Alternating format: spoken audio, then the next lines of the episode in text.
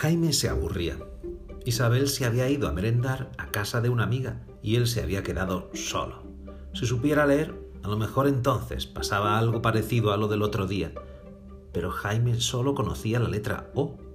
Empezó a escribir O sobre un cuaderno y siguió escribiendo O, O, O. Creo que fue la O número 30 la que le dio la sorpresa. Empezó a crecer, a crecer, a crecer hasta hacerse más grande que Jaime, hasta tapar media habitación. Y Jaime, atraído por una fuerza misteriosa, dio un paso y se metió dentro de la O. El baúl volador. Jaime se encontró en una habitación empapelada con billetes de banco. A la derecha había un armario que Jaime abrió. Estaba lleno de dinero. Cogió un buen montón y salió a la calle. Jugó en todas las máquinas que encontró. Hizo pajaritas de papel con los billetes de cinco mil pesetas. Tiró a las fuentes gran cantidad de monedas y volvió a su casa sin una perra. Hola Jaime, llegas tarde a tu fiesta. La casa estaba llena de gente que le saludaba muy alegre. Muchos le pedían dinero prestado y Jaime, sin dudarlo, abría el armario y se lo daba. Y así, a fuerza de hacer locuras, pronto acabó con sus riquezas.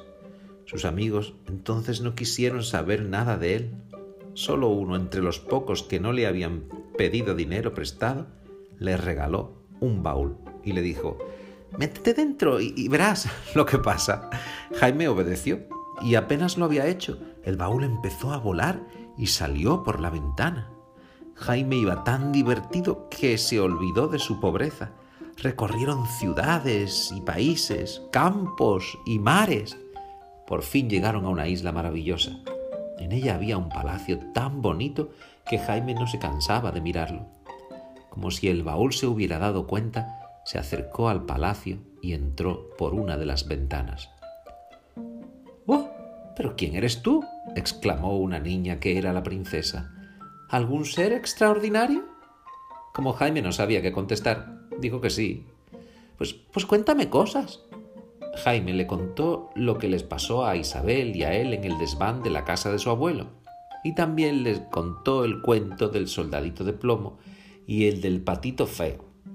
La princesa quedó encantada y le regaló una bolsa llena de monedas que, por cierto, le estaban haciendo falta, pues tenía muchísima hambre. Vuelve esta tarde, le suplicó la princesa. Estarán aquí mi padre y mi madre, que son el rey y la reina.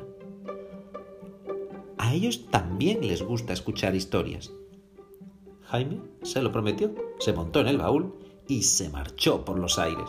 Aterrizó en un descampado, no lejos del pueblo. Dejó escondido el baúl entre unas ramas y se marchó a comer con el dinero de la princesa. Además, se compró varias golosinas. Luego se montó en el baúl y le dijo, ¿Baúl? Al palacio. Como si le hubiera entendido, el baúl echó a volar y se metió por una ventana dentro del palacio. El rey y la reina quedaron impresionadísimos ante semejante llegada. Nunca habían visto cosa igual. Será alguien de gran importancia, dijo el rey, y Jaime se puso muy orgulloso y empezó a contar cuentos. Como ya no se acordaba de más, se los tuvo que inventar. Pero por lo visto le salió muy bien. El rey, la reina y la princesa se divirtieron mucho y hasta le aplaudieron. Luego le invitaron a quedarse de huésped de honor en el palacio y la princesa, a escondidas, le dio otra bolsa de monedas. Jaime, a quien eso de que el rey le creyera una persona importante se le había subido a la cabeza, no pudo resistir la tentación de presumir un poco. Fue al pueblo y gastó todas las monedas que tenía en cohetes, petardos y todo lo necesario para hacer fuegos artificiales. Después de cenar, se metió en su baúl y se elevó por los aires. ¡Pim, pum! ¡Ras, ras, ras! ¡Splaf! ¡Qué detonaciones! ¡Qué estallidos! ¡Qué luces de bengalas amarillas, verdes y azules! Al ver tales prodigios, todos los habitantes del pueblo se pusieron a saltar de tal modo que sus zapatillas volaban hasta sus orejas. nunca habían visto semejante fenómeno. El rey, la reina y la princesa, asomados a la ventana, miraban embelesados. Mientras tanto, el pobre Jaime, lleno de desesperación, se tiraba de los pelos. El baúl se había quemado con una chispa de los fuegos artificiales, le arrastró a una inmensa distancia y en poco tiempo no quedó de él más que ceniza. Jaime cayó al suelo y se dio un buen morrón. Estaba tan lejos que ya no podía volver a palacio.